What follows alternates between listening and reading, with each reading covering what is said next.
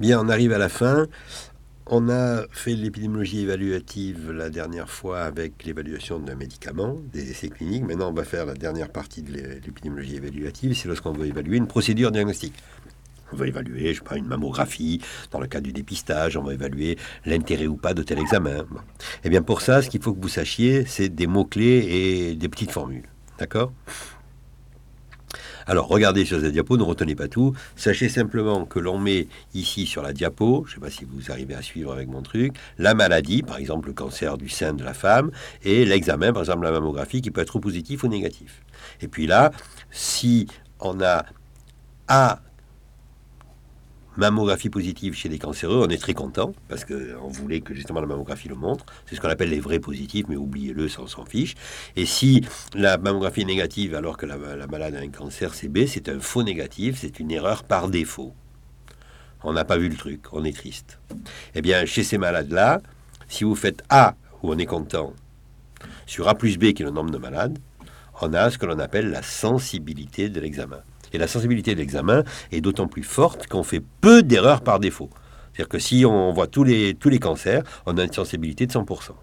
Et si on n'en voit aucun, de 0%. Donc la sensibilité, ça traduit la possibilité de ne pas faire d'erreurs par défaut, de ne pas rater des diagnostics. Et ça se calcule sur les malades. Ensuite, si vous prenez les non-malades, ceux qui n'ont pas de cancer du sein, eh bien, vous avez des personnes, des qui auront une mammographie négative, vous êtes très content parce que la mammographie dit il n'y a rien alors qu'il n'y a rien. Mais par contre, quelquefois, la mammographie fait des erreurs par excès. C'est la mammographie, ça peut être n'importe quel examen hein, qu'on étudierait. Et on a ces cas où, alors que la personne n'a rien, on dit ben, il y a quelque chose. Ce sont des faux positifs, ce sont des erreurs par excès qui nous rendent, qui nous embêtent. Voilà. Alors maintenant, si sur les non-malades, je regarde au numérateur ceux qui nous font plaisir, c'est-à-dire des... Parce que la procédure ne s'est pas trompée. Sur le total des gens qui... Excusez-moi, il fait froid à Bordeaux. Parce que je suis à Bordeaux. Donc sur le total des gens qui n'ont pas la maladie, eh bien D sur C plus D, hein, c'est la spécificité c'est-à-dire que la spécificité vaut 100% si tous les non-malades ont eu, euh, une procédure qui disent dégagez, il n'y a rien à voir, vous n'êtes pas malade. Alors on est très content, spécificité égale 100%. Mais il y a des cas où on va dire vous avez quelque chose alors qu'il n'y a rien, et donc la spécificité, elle est comprise entre 0 et 100%, et elle est d'autant plus grande qu'il y a peu d'erreurs par excès. Voilà. Donc, ce qu'il faut savoir, c'est que sensibilité et spécificité, comme je viens de l'expliquer, sont des qualités intrinsèques de la procédure et qui ne dépendent pas de la prévalence de la maladie. Que la maladie soit rare ou fréquente, c'est pareil. Il y a des malades, d'un côté, on fait la sensibilité, il y a des non-malades de l'autre côté, on fait la spécificité, point final. Mais quand vous êtes en pratique et que vous utilisez la procédure, vous voulez savoir quelle confiance vous avez lorsqu'elle vous donne un résultat. Voilà. En pratique, c'est ça qui vous intéresse. Et là, on fait appel à ce qu'on appelle les valeurs prédictives. Alors c'est un peu compliqué si on veut être très précis, mais disons que la question à laquelle on se, heurte, c'est la suivante. Si l'examen, par exemple la mammographie, est positif, quelle est la probabilité qu'il y ait vraiment la maladie?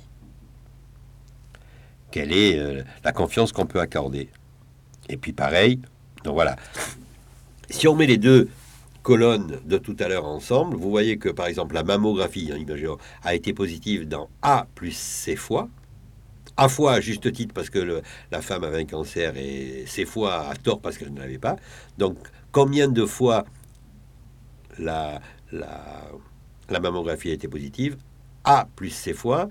Et combien de fois elle a eu raison? A fois. Donc le rapport A sur A plus C, c'est à la fois la confiance qu'on peut lui accorder et c'est ça répond à la question qui est posée là, c'est-à-dire quand la mammographie est positive, il y a A sur A plus C des cas hein, où elle a raison, c'est-à-dire que quand quelqu'un reçoit une mammographie positive avec cet examen, il a ou elle a A sur A plus C chances d'avoir réellement le cancer. Et c'est ça qu'on appelle la valeur prédictive. Vous voyez que là, on travaille en ligne et non plus comme sensibilité et spécificité en colonne. Et ce que je viens de vous dire, c'est qui est fait habituellement, qui consiste à dire A sur A plus C ou VP sur V plus 1. J'ai mis trop bonne parce que c'est vrai dans le principe, mais rarement, ça n'est vrai que si cet échantillon total est représentatif. Voilà. Si l'échantillon n'est pas représentatif, ça n'est pas vrai. Pourquoi? Parce que la valeur prédictive dépend de la prévalence. Vous voyez qu'on a à la fois des malades et des non-malades. Et à ce moment-là, il faut faire un calcul un peu plus compliqué. Je vous mets la formule, je ne vous demande pas de la retenir. Voilà, attention, la BPP dépend de la prévalence. Et si l'échantillon n'est pas représentatif, on n'a pas le droit de dire ce que j'ai dit avant. Et on est obligé de faire un calcul euh, un peu plus compliqué. Je vous donne un exemple. Imaginons une sensibilité de 0,90 et une spécificité de 0,90 et une sensibilité de 0,90 aussi. Ça veut dire que si j'observe 200 malades, voilà ce que j'ai. D'accord? J'ai 90 comme sensibilité. Pourquoi? Parce que sur les 100 malades, dans 90 cas, je les ai vus. Et j'ai 90% ou 0,90 comme spécificité. Pourquoi? Parce que sur les 100 non malades, dans 90%, j'ai dit il n'y a rien. Mais je vois que j'ai 10 erreurs par défaut et 10 erreurs par excès. Eh bien, si je calculais là, bêtement, comme je l'ai dit, la valeur prédictive en disant mais il y a eu 100 fois le diagnostic, 90 fois à juste titre, donc il y a 90% de chances quand là l'examen est positif que le malade soit malade, eh bien ce que je viens de dire est vrai que si on s'adresse à une population dans laquelle la maladie a une prévalence de 50%. C'est-à-dire que si cet échantillon était représentatif, ce que j'ai dit est vrai. En général, euh, on n'a pas euh, la moitié des gens en France qui ont, la moitié des femmes en France qui ont, une, qui ont un cancer du sein. Hein. La prévalence est beaucoup plus faible. Et là, on, doit utiliser une formule plus compliquée que je vais vous montrer, que je ne vous demande pas de retenir, mais pour vous montrer, attention à ne pas faire l'erreur qui consisterait ici sur un échantillon non représentatif, non représentatif, puisque la moitié des gens ont un cancer, la moitié ne l'ont pas. C'est pas comme ça dans la population française. Hein. Euh, il ne faut pas calculer à ce moment-là la valeur prédictive, comme je l'ai dit. Là, on trouverait donc 90% de chances euh, pour une valeur prédictive, alors qu'en fait, la réalité est très différente. Si on prenait un échantillon représentatif, imaginons que le cancer a une fréquence de 1 pour 1000, mais si j'avais 100 cancéreux, j'aurais dû avoir ici, puisque c'est 1 pour 1000, 99 900. Si je remets tous les chiffres pour avoir sensibilité, je vais trouver quelque chose de plus petit. Je vais vite parce que c'est pas intéressant pour vous de rentrer dans le détail. Il faut simplement savoir qu'on démontre une formule qui vous paraît compliquée, que je ne vous demande pas de retenir, mais qui est la vraie formule de la valeur prédictive positive.